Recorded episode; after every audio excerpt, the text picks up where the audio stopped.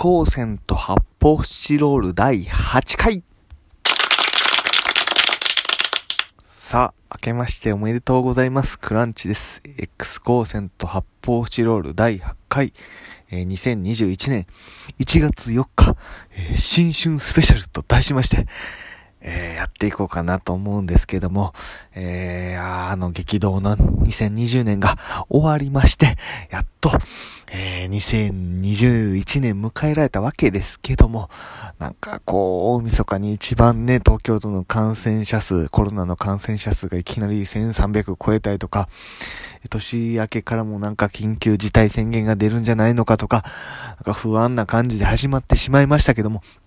まあ、お正月はお正月として、えー、皆さんいろいろこう、お休みになられたりとか、楽しんでいただけたらなと思うんですけれども、えー、僕自身としてはですね、1月3日の方からですね、えっと、ライブがありまして、えー、R1 グランプリ、えー、ひらがなからカタカナになぜか変わりまして、えー、年配芸人は排除された R1 グランプリに、えー、なんとか出れることになりまして、なんとかってこともないです。あのー、ね、芸歴なんか、あのー、どうでもいいですからね、ほんまにね。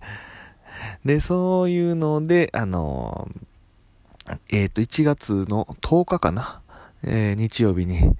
え、予選があるんで、1回戦ですね。それに向けて今頑張ってるところなんですけども、さあ皆さん、お正月どうでしたっけ？えー、なんかね、平和、ちょっとカウントダウンイベントがなかったりとか、こう初詣に行かなかったりとかして、ちょっと例年よりかは、ちょっとおとなしめの年末年始やったと思うんですけども、いやー、あの、言うても、あの、僕もずっと吉本にいた時はカウントダウンとかあったりとかして、えー、大晦日はカウントダウンやって、で、そのまま、えー、名古屋駅向かって、、もう、あの、近鉄電車、あの、朝まで動いてるんで、えー、それ乗って、えー、鈍行でナンバーまで乗って帰って、で、朝着いたらもうほんまに、だから、名古屋出るんがもう3時ぐらいなんですよ。3時半とかになっちゃうんで、朝着いたらもう9時前とかの時間に、えー、地元兵庫県伊丹市に着くみたいな。あで、まあ、ちょっと寝て起きて、家族で挨拶してみたいな。で、1月3日とかにはもう、あの、ライブがあったりするんで、えー、1日追って2日にはもう、2日の午前中には出て帰るみたいな感じで、毎年忙しかったんですけどもう、だから、すごい10年以上そのカウントダウンとかやってきて、東京来てから、年末年始の過ごし方がもう一つわからないんですよね。どんな感じなんやろっていう。ちょっと、どうしたらいいかわかんないんで、普通にまあね、テレビ見たりとか、結構今なんか意外にこう時間の潰し方みたいなのが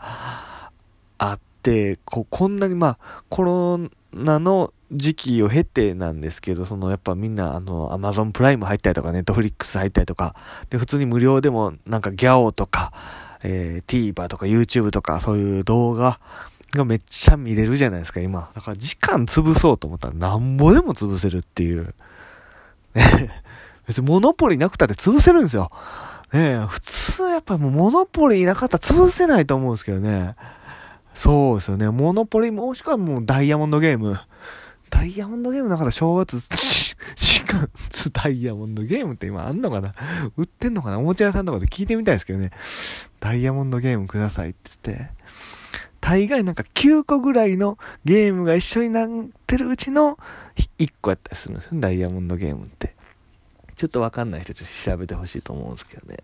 いや、お年、お年玉とかもね、だから僕、あの、えー、弟に、えー、娘がいるんで、えー、今何歳かわかんないですけど、あの、会ったことすらないんで、お年玉もあげないんですけど、いやー、もう多分、さ、赤ちゃんの頃に会いたかったなと思ったんですけど、多分もう6、6歳ぐらいかな？わかんないですけど、になると思うんで、結構でかくなっちゃって、おじさん見てショック受けると思うんですけども、なあ、まあ、子供の頃なんかね、思い出したね、なんかそのお年玉もらって、もううちの家とか親戚付き合いが全くないもんですから、その、お年玉はもうほんまにおばあちゃんにしかもらえないって。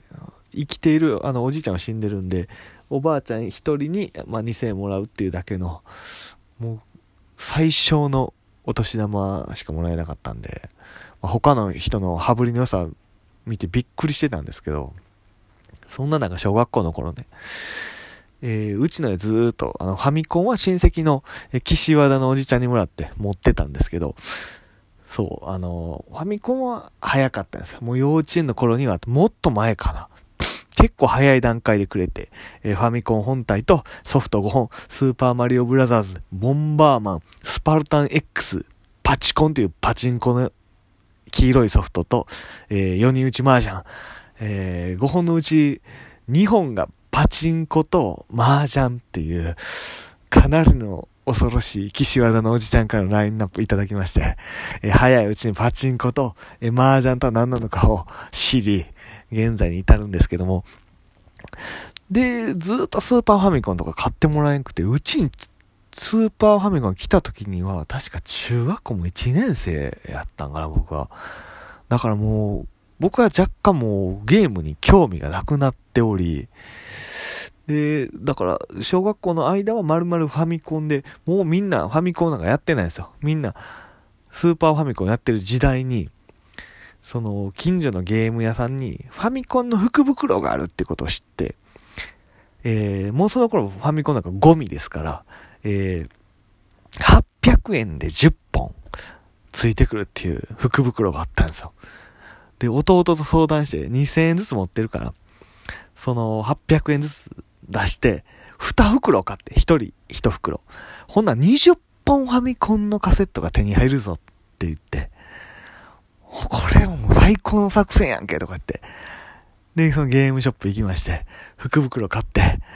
で、家帰って開けたら、ほとんどが野球ゲームやったんですよね。もう、ファミスタ、ファミスタ87、88、89、ハリキリスタジアム、燃えろプロ野球みたいな、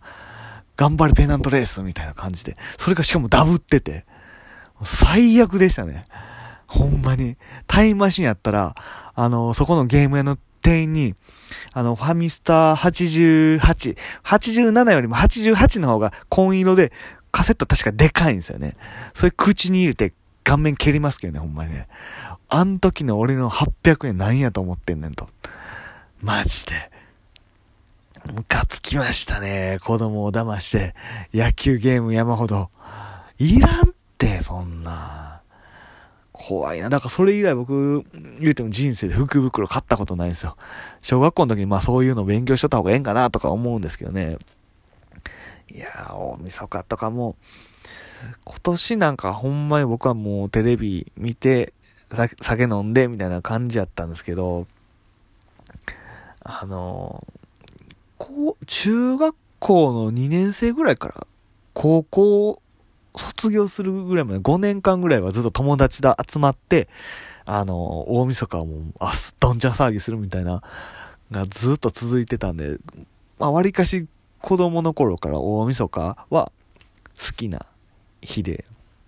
なんか毎年毎年集まるうちに山登ったり、河原でなんかキャンプまがいの焚き火して、なんか焼き芋焼いたりとか、あの、結構僕なんかそのお小遣い全然もらってなかったんで、あの、家にあるさつまいもとかウインナーをアルミホイルにくるんで河原に持って行ってみんなで焼いて食べたりとかしてたんですよね。いやー、すっごいもう、それであの、大晦日が好きで。で、みんなでなんかいろいろや、焼いて食おうやとかって、いろいろそうやって焼く、や、芋とか買ったりとかして、で、誰かが、あれ、僕らの中学校の向かいにあるスーパーマーケットで、なんか牡蠣を買って、で、焼いて食ったんですよ。で、僕その時、まあ家が貧しいのもあって、中学生の、中3ぐらいかな。やけど、牡蠣を食ったことがないから、なんか怖くて気持ち悪くて、あ、俺いいわ、みたいな感じで、僕だけ食べなかったんですよね。じゃあ後で聞いたら、あの、僕以外が全部牡蠣に当たって、正月腹壊してたっていう、めっちゃ恐ろしい事件があって、いや、そんな中学生がね、かき焼いて食うとか今考えたらめっちゃ怖いんですけど、そんなんやってたなと思うんですよね。いや皆さんは、えー、どのようにお正月過ごしたんでしょうかまた、今年も、えー、1年間、クランチをよろしくお願いしま